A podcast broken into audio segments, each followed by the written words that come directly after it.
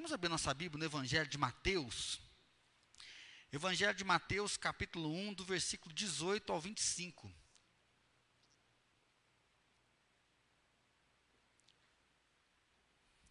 Mateus, capítulo número 1, do versículo 18 até o versículo número 25. Ora, o nascimento de Jesus Cristo foi assim.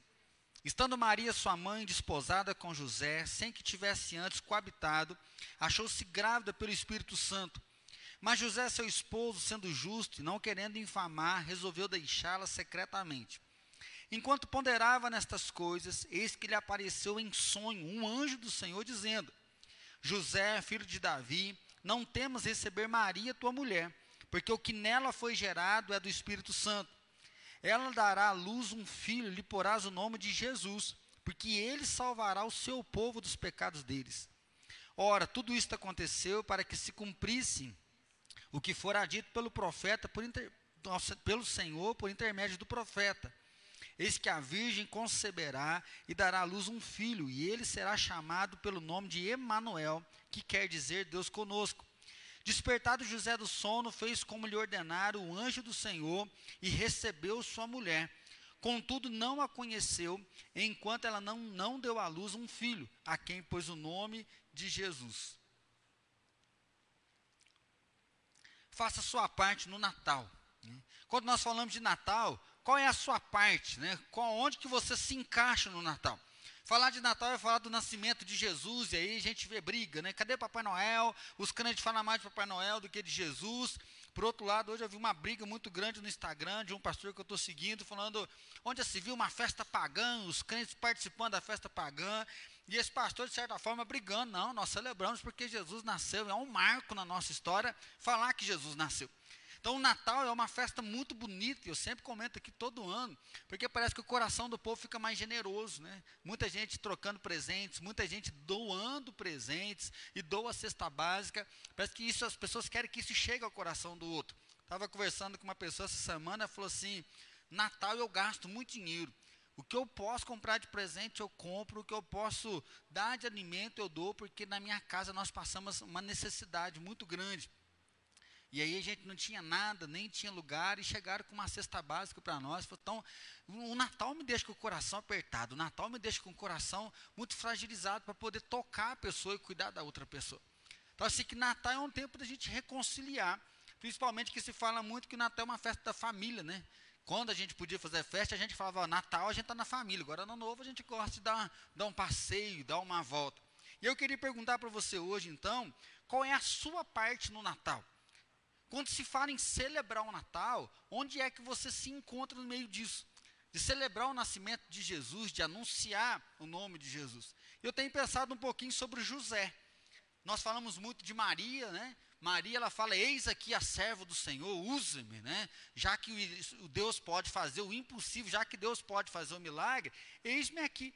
Então, se para Jesus nascer, para Jesus encarnar e acontecer esse grande milagre, algo sobrenatural, um Deus que existe antes de todas as coisas, o Deus que está acima de todas as coisas agora precisa de um útero. E além de um útero, esse Deus precisa de uma mãe que vai cuidar, de uma mãe que vai zelar, de uma mãe que vai ensiná-lo o dia a dia. Da mesma forma, esse Deus precisa de um pai. Né? Nós falamos que Maria, né, a mãe de Deus, a gente joga José para o escanteio. Né? Então, assim, José ele vai criar o filho de Deus. José ele assume a paternidade de Jesus. E esse texto, eu sempre falo que a gente perde um pouco das emoções. Né? Mas o texto começa dizendo que o nascimento de Jesus foi assim. Estando Maria se achou grávida sem ter sexo com José, sem ter relação sexual com ele. Os dois eram noivos, já havia um contrato entre os judeus, ou seja, uma responsabilidade jurídica entre os dois, mas eles ainda não tinham relação. E aí Maria vai chegar para ele e falar que ela teve um encontro com um anjo, o anjo falou que ela ia ser mãe do filho de Deus. Né? Então imagina você homem, né? Hoje, agora nós, acho que nós estamos menos machistas, né? Ainda muito machista, nós estamos menos do que naquela época. Você vê a sua noiva com 16 aninhos, né, 14 aninhos, falando, amor, eu vi um anjo, né? E esse anjo falou que eu estou grávida do filho de Deus, né? Então, assim, como que a gente encara isso?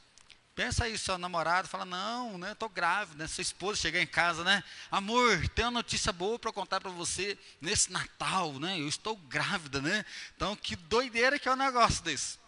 Como que pode isso? Eu acho que a gente perde um pouco né, de como que é essa vivência, ter que encarar uma notícia dessa. José, a gente não vê muitos relatos sobre ele. O que a Bíblia diz é que ele era um homem justo. Né? O que a gente vai encontrar nesse primeiro relato, né, da mesma forma que Maria achou graça diante de Deus para poder gerar o filho de Deus, diz que José era um homem justo, e José é que vai assumir essa paternidade da linhagem davídica. E aí o texto fala para a gente que José vai embora de noite. Né? Ele arma para abandonar Maria. E aqui tem uma coisa de caráter. Se ele denuncia que ela estava grávida sem os dois terem coabitados, né, a pena para a punição para ela de engravidar, ou seja, do adultério no noivado era se apedrejar na porta da cidade. Então, se José falou, olha, eu quero romper o meu noivado com Maria, porque ela me traiu e ela está grávida, nós não deitamos, ela ia para o juiz, e o juiz, a pena dela seria pena de morte por apedrejamento na porta da cidade. Então ele a abandona. Ao invés dele lançar né, uma queixa contra ela, ele abandona, porque assim ela não vai receber nenhuma punição. Mas naquela noite que ele está para embora, o anjo em sonho aparece para ele e fala: José, não abandone Maria. Ou seja, ela não está com lorota, ou seja, o que ela te falou é verdade. Ela vai ser mãe de Jesus, né? aquele que veio salvar o seu povo. E ele está falando para José, o teu povo, José para salvar tua família, para salvar tua casa, para salvar os seus irmãos, para salvar aqueles que ainda virão a nascer através de você e de Maria. Esse milagre vai vir, porque você vai cuidar do Filho de Deus, você vai estender a paternidade sobre ele. Jesus quer dizer Deus salva. Então, assumir essa missão não é só saber assim que a minha casa vai ser salva. O anjo está falando para José que assumir essa missão, assumir essa paternidade, é assumir que através da casa dele o povo todo vai ser salvo. E aí a gente já vê aqui uma missão missionária, né, que não é só local, mas ela é para todo o povo, ela é para toda a nação. E ele falou: tudo isso teve que acontecer porque o profeta já tinha dito: eis que a virgem conceberá, ela dará a luz. Então o nascimento tem que ser virginal para revelar a encarnação. E aí a gente vai falar da doutrina da encarnação.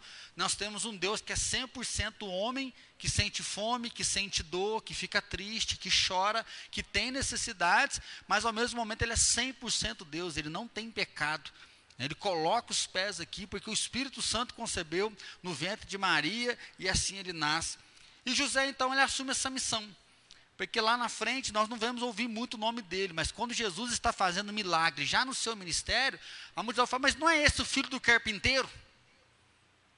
Então nós vemos Jesus, ou José, ele está meio que nas entrelinhas. Né? A história não é de José, a história não é de Maria, né? mas a gente vê a mãe mais presente no casamento, nós vamos ver Maria junto, na crucificação. José, a gente vai escutar eles falando isso, não é esse o filho do carpinteiro? Então José, ele assume. Maria assume o ventre, Maria assume a maternidade, é ela que vai cuidar, é ela que quer dar uma bronca para Jesus quando ele fica lá no templo, assim, onde já se viu você ficar aqui? Ele fala, mulher, eu estou fazendo a vontade do meu pai, com 12 anos, ele já está ali encabeçando. Nós falamos de Maria, quando no, na festa do, das bodas de Caná, ela vai atrás de Jesus, acabou o vinho. Ele fala, não chegou minha hora ainda. Ela vai lá, olha, fica de olho nele. Então, assim, Maria está acompanhando. José, a Bíblia não menciona tanto o nome dele mas nós sabemos que Jesus é considerado o filho do carpinteiro. Então, olhar para isso, a gente pode perceber que Deus ele é todo poderoso, que Deus salva, mas Deus escolheu homens e mulheres para revelar a salvação e através desses homens tocar pessoas. Então, se Jesus nasceu, é Natal, Jesus nasceu, sim, é Natal, Jesus nasceu, mas ele usou uma adolescente. Ele usa um homem para cuidar desse filho de Deus, ou seja, para sustentar esse filho de Deus, para dar uma orientação humana para o filho de Deus viver aqui na terra. Então celebramos o Natal, celebramos o poder de Deus que invade a terra, celebramos o sobrenatural que veio, que estava aqui, mas nós celebramos também que pessoas assumiram um risco. Né? Tem um desenho muito bonito na Netflix, não me fala a memória, acho que é Estrela de Belém, que conta sobre o nascimento de Jesus pelo olhar dos bichos. Não sei se você já assistiu. Se não, faz um investimento aí, o desenho é bonitinho. Né? Então, assim, aparece a estrela e os animais começam a ficar desesperados. O que, que é isso? O que, que é isso? Até que o burro, né, que é o ator principal, descobre que Maria está grávida e que a estrela tem alguma coisa a ver com Maria, mas ele não sabe o que, que é. E ele quer salvar José e Maria de tudo quanto é jeito, mas entre os animais a fala rola. Mas quando a Maria olha, está lá. Oh, oh, oh, então, assim, é muito gostoso de ver o desespero dos animais. Ou seja, está acontecendo um negócio aqui, nós temos que ajudar isso. Né? Então há um complô dos animais, o autor ele faz assim que os animais há um complô para ver o que, que vai acontecer, até que eles vão lá no final ver o que, que acontece. E da mesma forma nós podemos olhar que assim que Deus está se revelando a pessoas, os pastores aparecem. Seja, há uma visitação, isso para nós é uma marca, porque Jesus nasceu, então tem um lugar, tem pastores chegando. Por falar em pastores, são a ideia do desprezível, daquele que não era muito bem visto. Então, no nascimento, Deus já revela aquele que não tinha direito. E ele vem ter uma marca.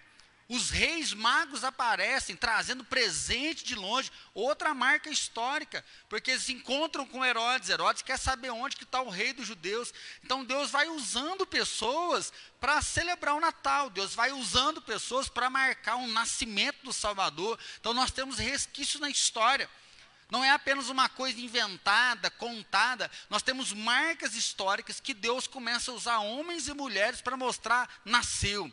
Nós viemos celebrar o rei dos judeus, o filho de Deus colocou os pés na terra. As profecias se cumpriram. O Antigo Testamento ele é agora validado. Por quê? Porque tudo aquilo que falava no Antigo se cumpre no Novo, na vida de Jesus, e se cumpre e se manifesta. É nesse ponto, então, que nós temos que pensar que se o Natal aconteceu e Deus usou homens e mulheres, né, qual é a nossa parte? Né? Onde que nós nos encaixamos no Natal? É onde que nós podemos celebrar o Natal, não só com uma ceia bonita na nossa casa, mas qual o papel que nós podemos ter. Então, o versículo 18 é bonito porque vai dizer isso. Ora, o nascimento de Jesus Cristo foi assim: estando Maria, sua mãe, desposada com José, sem que tivesse antes coabitado, achou-se grávida pelo Espírito Santo. Celebrar o Natal é celebrar o sobrenatural. Deus invade a história. Deus ele visita a história humana e Deus marca a história humana com o sobrenatural, ou seja, Jesus, o Verbo, aquele que está encarnado, vai nascer. Ele está ali. Eu gosto muito de pensar em Deus invadindo a história, lembrando lá de Isaías, Isaías 43. Você deve lembrar de Isaías 43, quando fala: Se passares pelas águas, não vais se afogar, as, os muitos rios não se permitirão, se passares pelo fogo, não te queimará, nem a chama arderá em ti. Porque eu sou o Senhor, o teu Deus, o Santo de Israel, o teu Salvador, visto que você foi precioso aos meus olhos, digno de honra, e eu te amei. Esse texto é muito bonito, a gente fala muito de tribulação, que a gente vai passar por tribulação, mas Deus nos ama a tal ponto de dizer que você, nós, vocês são preciosos, nós somos preciosos aos olhos de Deus. Mas o que mais me marca nesse texto é que há três palavrinhas lá que no português a gente meio que se perde, que é criar, formar e fazer. Se você olhar no versículo 1 e olhar lá no versículo 7, como se fosse um estribilho, Deus fala: Olha, eu te criei, ó Jacó, eu te formei, ó Israel, eu sou o Deus que te fez. No hebraico, essas três palavras, quando diz o criar, é o ato lá de Gênesis, onde Deus cria do nada. Deus chama a existência aquilo que não existe. Quando Deus fala com Israel, eu formei vocês, ou seja, não existia nada, não é uma cópia. Eu não tive que arrumar alguma coisa para inventar. Com o poder da palavra criadora, eu trouxe a existência. A existência que em uma nação. Não só pensar em Adão e Eva, mas mostrar, ou seja, a criação veio por mim, a nação de Israel veio, vocês vieram. Quando Deus fala, eu formei, é a ideia do oleiro que põe a mão. Então, se você é um milagre, porque eu chamei a existência, e você é modelado por mim, ou seja, eu tenho intimidade, eu quero ter contato, eu te conheço. Né? Eu sei os fios dos seus cabelos, eu sei como é que você chama. Eu planejei você para cada uma dessas áreas, então, um contato de intimidade. E quando ele fala, eu fiz a ideia do fazer, a palavra é como se o Deus que é invisível, sobrenatural, ele enfi, enfiasse, a ideia é essa, bruta. Ele enfiasse a mão na história e ele muda a história como ele quer. Ou seja, ele põe rei e ele tira rei, ele é o Senhor soberano e ele toca. É igual está lá em Crônicas: o Deus do céu tocou meu coração para construir a casa dele lá. Quem é do povo dele pode voltar. Um rei pagão que não adora, de uma hora para outra ele falou: ó, quem é do povo de Deus pode voltar, porque ele me deu uma ordem. Então, se falar de Natal, é entender que Deus visita e Deus muda a história. Deus se revela a uma virgem, Deus se revela a um virgem, a um noivo. Ele convoca aqueles dois que não têm casa, que vai na manjedoura, que nasce na estrebaria, né, que nasce em um curral, que está todo mundo despercebido. A celebração do censo acontecendo, então eles falam que a cidade estava muito povoada, não tinha lugar nos hotéis, então estava bombando a cidade. Né? Ainda bem que não tinha corona, né? Que senão a gente ia ver outra coisa na história, mas assim, estava tendo gente para tudo quanto é lado, tumulto de gente para todo lado. E Deus está invadindo a história, Deus está nascendo lá. Eu acho que é forte a gente pensar nisso, para nós pensarmos que a nossa conversão é um milagre. Porque às vezes a gente pensa tanto assim, nossa, parece que Deus parou de falar comigo, parece que faz tempo que eu não escuto um milagre, nossa, parece que eu estou tanto num deserto, tem dia que a gente passa. Eu acho que esse ano foi um ano muito difícil para todo mundo. A gente quer fugir dessa palavra, mas a gente está sempre voltando para ela. Né? Porque assim, está tá machucando, está ferindo, o negócio está aumentando ainda. Então parece que a gente quer que Deus nos arranque disso, que Deus nos tire disso. A ideia do redentor, o redentor é aquele que enfia a mão naquele brejo, né? lá onde você arranca caranguejo, nos manguezais, quando fala, eu sei que o meu redentor vive, a ideia é bruta também, é como se uma mão enfiasse lá no manguezal e arrancasse você para fora. Então, assim, a palavra de Deus, a ideia, né, tanto de Jó quanto do salmista, é dizer que Deus, na sua grandeza sobrenatural, ele invade a terra e ele arranca os seus. E quando nós falamos da nossa salvação, é uma coisa desse tipo acontecendo. Porque, para que servir a Deus? Não é esse o discurso que a gente vê dos ateus? Né? Para que, que você dá dízimo? Para que, que você se converte? Por que, que você vive uma vida para não transar, para não ficar, para honrar um casamento, para honrar os seus filhos, cuidar bem dos seus filhos? Por que, que você vive uma vida para lutar contra a mentira, lutar contra a bebedeira, lutar contra a falsidade, lutar contra a fofoca? Por que, que você vive uma vida para perdoar a pessoa, para ajudar a pessoa, mesmo se ela não merece, para dar uma nova chance, para dar uma nova oportunidade? Por que, que você vive uma vida que, mesmo caluniado, mesmo as pessoas falando mal de você, você ainda tenta tenta guardar um bom testemunho. A resposta nossa é porque Jesus nasceu. Seja, o sobrenatural veio à terra, mas junto com o nascimento, teve que haver um novo nascimento em nós. Teve que ter um Jesus se revelando a nós para nós mudarmos o foco, para a gente mudar a direção. Que é o maior milagre hoje de celebrar a salvação é ver que o Espírito Santo ainda se revela aos seus. Que o Espírito Santo ainda toca os seus. Eu li um texto, agora já não sei se ele é da fonte verídica, mas como se fosse o Augusto Nicodemos escrevendo. Está rolando aí do Fábio Prochá, vai ser assim que fala o nome dele. Parece que o Prochá escreveu um texto falando assim que quanto mais ele lê a Bíblia, mais ateu ele fica. Porque ele é ateu mesmo, então se é muita incoerência num lugar só, ele lê a Bíblia. E Augusto Nicodemos diz que realmente ele vai ler e vai ficar mais, mais incrédulo. Porque Deus não revela a sua palavra a todos. Para alguns ela é escândalo, para alguns ela é razão de perdição, para alguns ela é loucura, mas para outros ela é o que? Ela é a salvação. E aí parece que no final ele pôs assim, quando eu leio um texto de um ateu como Prochá, mais crente eu fico. Porque mais confirma aquilo que a palavra diz, que é essa contrariedade que existe na sociedade, que um quer desmistificar, o outro quer falar que não existe, há uma briga incessante, mas Jesus nasceu. E aí sim, eu tenho guardado muito testemunho de Jeremias nesse tempo de sofrimento, né? Estou gostando demais de lembrar de Jeremias, capítulo 20, versículo 5. Que Jeremias está lá falando assim, Deus, o Senhor é bom, o Senhor é reto, o Senhor é justo, mas o Senhor me enganou. O Senhor falou que eu ia ser profeta às nações. Né? Nem Gaspar Lopes estou indo, né? Ele fala assim, o Senhor falou que ia pregar para o mundo inteiro, eu prego aqui só apanho. Então, assim, não, não dá para viver num negócio desse. E aí, se não me fala a memória, eu creio que é o versículo 5, ele fala assim, eu estou tentando fugir disso, eu quero sair, ou seja, eu quero abandonar o meu chamado, eu quero sair do meu chamado, mas quanto mais eu tento, mais o meu coração queima. Por quê? Porque é o Espírito Santo tocando o coração.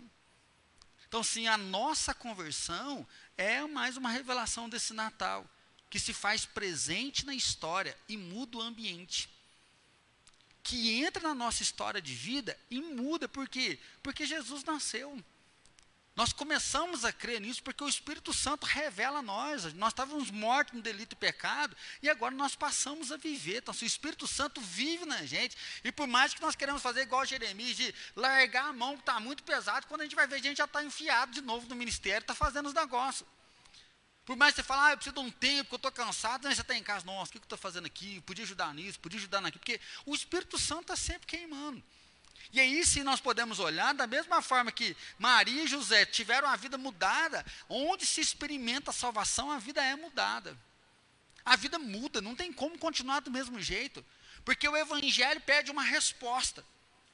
O evangelho é da graça, é um anúncio da salvação pela graça, mas esse evangelho pede uma resposta, ou seja, nós temos um lugar no evangelho. Nós temos um lugar no anúncio desse nascimento. A virgem já foi escolhida, o marido já foi escolhido, mas nós somos escolhidos a continuar fazendo um anúncio, a continuar mostrando que Jesus nasceu, a continuar revelando o poder e a grandeza do Senhor. Então nós não conseguimos ver a vida sem olhar a eternidade mais. Aquele que experimentou do Natal, aquele que experimentou de Jesus, não consegue mais olhar a vida sem o olhar da eternidade. Não tem como mais olhar as lutas, a dificuldade, a alegria, a festa, a celebração, sem falar Jesus passou por aqui. Como que eu vou me comportar? Como que eu vou me conduzir diante de tudo isso que está passando? Por quê? Porque Deus visita e Ele muda a história. Ele está mudando a nossa história. Ele está mudando a nossa vida. Ele está tocando o coração de pessoas. Ele está mudando o ritmo de pessoas. Ele está reorientando, reorientando e reorganizando a vida das pessoas. Por quê? Porque Jesus nasceu. Porque Jesus ele impacta o coração de pessoas. Segundo lugar, a fé em Deus nos faz assumir então a responsabilidade. Se nós entendemos que Deus mudou a história, se nós entendemos que Deus está agindo na história e nós fizemos parte disso, chega um momento então que nós precisamos assumir a nossa responsabilidade em resposta a essa fé. Então, quando José está com a malinha pronta para ele ir embora, o anjo fala: não vai embora, não. O menino que você vai ter, o nome dele chama Deus Salvo, e ele vai salvar todo o seu povo. Então, olha a responsabilidade. Eu vou cuidar daquele que vai salvar todo o povo. Então, não é uma salvação individual. Não é uma responsabilidade para si, não é uma responsabilidade para ele mesmo. Deus falou: olha, não foge, fica aqui, o negócio que está acontecendo é de Deus. Realmente, o anjo veio, Deus mandou o mensageiro né, celestial falar com Maria, e eu estou falando com você. E aí diz que então José acorda e vai lá e fica quietinho com Maria. E ele vai cuidar de Maria. Ele vai levar ela para o censo. Lembra que as crianças de dois anos para baixo estão sendo assassinadas? José está nesse movimento com Maria. Você já pensou como que foi isso? Sabendo que tem uma ordem, todas as crianças de dois anos para baixo morrem, porque eu quero matar o rei dos hebreus. E os dois já sabiam que Jesus era. Os anjos cantando na manjedoura. Parece gente do nada trazendo dinheiro, ouro. Viemos ver o rei dos judeus. Agora tem uma lei de que estão matando o filho. Então, assim, José estava escondendo. Eles estão andando, está acontecendo a vida. A vida está seguindo diante disso. E eu acho que quem tem filho sabe melhor o que, que acontece quando nasce um neném na casa da gente. Agora, ainda mais sem ter lua de mel ainda. Aí você pensa, você que é casado, que tormento. Então, assim, Jesus nasceu e é a marca da humanidade. Então, não é aquele nenenzinho que não chora, que sorri. A gente conta aqui no púlpito só as bênçãos dos filhos da gente, né? Ai, a Alice fez uma oração bonitinha. Né? Ai, o fulano fez oração. Mas se você que é pai, sabe o que é passar uma noite acordado, o que é ter o filho ter febre. E você leva no médico, o médico fala, não é assim mesmo, daqui 72 horas, continuar, traz ele de volta. Né? Então, assim, o pai está ali. Essa é a responsabilidade deles. E ainda tem que saber o que, que é nossa parte, o que, que é de Deus. O dia que Maria vai dar uma catraca nele lá, meu filho, você mata o nosso coração. Nós já estamos dois, três dias de viagem, você fica para trás. A mim compete fazer vontade do meu pai. Teu pai está lá, bravo, se eu te pegar, te mata, eu que vim na frente, né? Assim que as mães fazem. Então, assim, até que parte que a responsabilidade é nossa, até que é do lado de cima. Que, então, assim, é uma coisa que a gente não entende. A gente não sabe que jeito que foi. A gente lê o texto muito bonitinho aqui, está tudo amarradinho, né? Mas nós não sabemos o coração do pai e da mãe, sabendo que o filho está indo ali. Até então, compreender que esse filho vai morrer na cruz. Se os discípulos não queriam que Jesus se entregasse, não é assim que Pedro fala? Não, Jesus, não se entrega. E aí Jesus fala: arreda-te, Satanás. Imagina o pai e a mãe ter que saber que você está criando um filho para morrer, para que todos sejam salvos. Aqui não dá para a gente ficar muito em cima, senão a gente fala heresia, porque nós não, temos, não, não tem nada aqui narrado no texto. Mas eu queria trazer para você isso hoje. A fé em Deus nos faz assumir essa responsabilidade. Responsabilidade de cumprir a missão. Qual missão? Cuidar para que Jesus cumpra o propósito que é salvar as pessoas. Para nós hoje, tudo já foi feito, mas agora nós trazemos a mensagem pronta. Ele nasceu. Nós não paramos no nascimento, nós falamos, ele morreu e ele vai voltar. Se você entregar a tua vida a Jesus, você vai ser salvo. O Natal, então, para nós não é só o nascimento do Filho de Deus. O Natal é dizer que há esperança para nós. E em Cristo nós somos nova criatura. Com o Natal nós podemos ser um casal diferente, nós podemos, os nossos filhos podem ser diferentes, o nosso trabalho pode ser diferente, a nossa história pode ser diferente, porque o sobrenatural nos visitou e nos trouxe uma missão para poder tocar o coração das pessoas. Ah, mas José foi tranquilo porque é filho do coração, né? Então, se às vezes algumas pessoas falam isso, ah, quem que é esse teu filho? Tá, mas, não, ah, não, mas, peraí, é do coração, né? Esse dia eu achei uma pessoa que estava trabalhando com essa questão de ter mais filhos, eu achei legal. Que aí ela estava com os filhos dela lá e perguntaram assim, ah, esse é teu filho? É, mas, tipo assim, não vi ser barrigudo, como é que tá esse? Ah, é do coração? Eu falei, todos são do coração, os teus não? Fantástico. Né? Então, assim, você assume a paternidade. Você dá o seu nome, você dá o seu jeito, você cuida para que aquilo possa florescer. Então José teve que preparar um ambiente, ele teve que cuidar de Jesus, para que Jesus crescesse e salvasse todo o povo dele. Então não é só um amor por Deus, é um amor também por pessoas. A missão dada para José era para entender que ele obedecia a Deus, mas amando as pessoas. Então, se ele não gostasse do povo dele, se ele não gostasse da terra dele, podia ter um impasse aí. Mas a missão é: cuida desse teu filho, porque o teu filho vai crescer e ele vai salvar toda a tua nação. E aí é muito gostoso, juntos somos melhores. É o tema que nós temos falado aqui durante todo esse ano. Juntos somos melhores, por quê? Porque Deus nos chamou para que as pessoas sejam salvas. E agora não só o povo de José, mas todos os povos da terra conheçam que Jesus nasceu todos os povos da terra conheçam que o Salvador veio e a nossa vida pode encontrar nele e ter um novo significado. Então, quem saiu comigo no amigo oculto, o que, que vai ter de gostoso na comida? Hoje eu encontrei um adolescente e falou assim: odeio a ceia de Natal, porque lá em casa vai ter uva passa em tudo, não vou comer nada, né? vai comer só crencar. Então, assim, essa expectativa, o que, que a gente vai comer, o que, que a gente vai ganhar é boa, é ótima.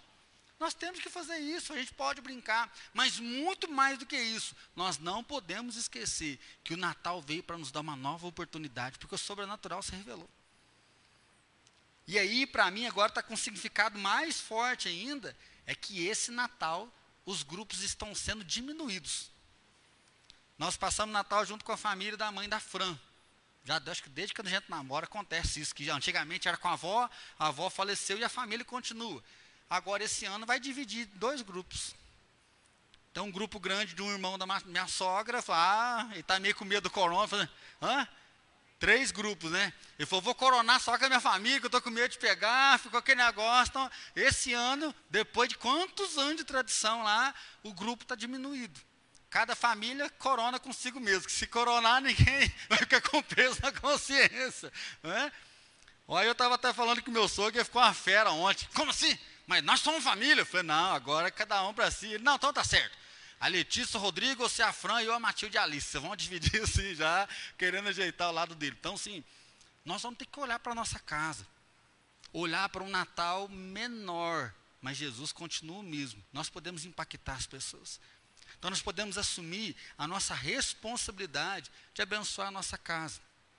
A responsabilidade de anunciar para os nossos amigos a responsabilidade de mandar um Feliz Natal, um próspero ano novo, de anunciar que há uma nova oportunidade de vida, porque Jesus veio. Nós podemos comer, nós podemos brincar, mas nós temos a responsabilidade de falar: olha, Ele mudou minha vida, Ele pode mudar a tua vida. Não está sendo fácil, mas com Ele nós seguimos em frente, porque Ele nasceu. Em último lugar, quando acordou, ele viu, viveu com Deus Emanuel. José tem aquele sonho com o anjo. E o final da palavra do anjo é: o seu nome será Emanuel, que quer dizer Deus conosco. Quando José acorda, o que ele faz?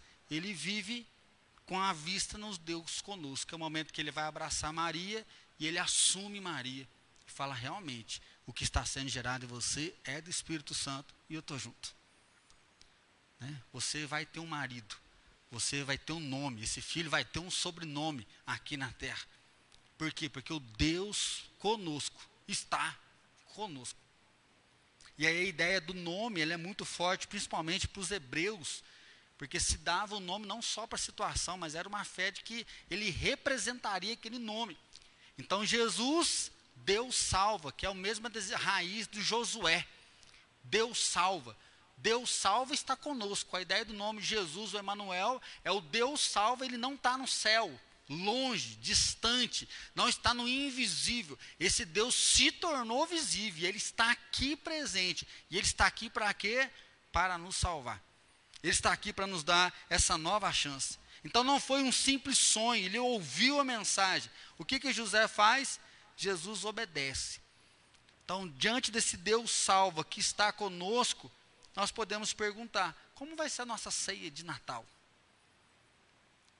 Então nós temos que fazer uma boa ceia. E olhar assim em volta da mesa, não há inimizade, não há brigas, não há intrigas. Porque de nada adianta comer, comer, encher a nossa barriga, porque no outro dia vai dar fome de novo. Mas Jesus nos convida a fazer uma ótima ceia. Então que haja uma ceia de perdão, que haja uma ceia de arrependimento, que haja uma ceia de acerto de contas para o passado ficar no passado, mas para o nascimento de Jesus faz a gente seguir em frente.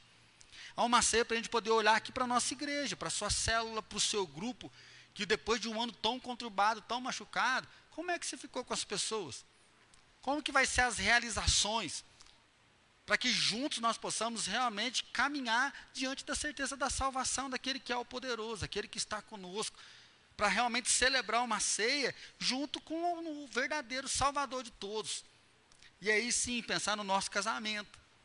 Como que está o casamento esse ano? Deixou a desejar? Ficou longe do que você queria? Com seus filhos, será que você precisa pedir perdão para o seu filho por causa de alguma coisa? Que às vezes como pai você exagerou, como mãe você passou das contas.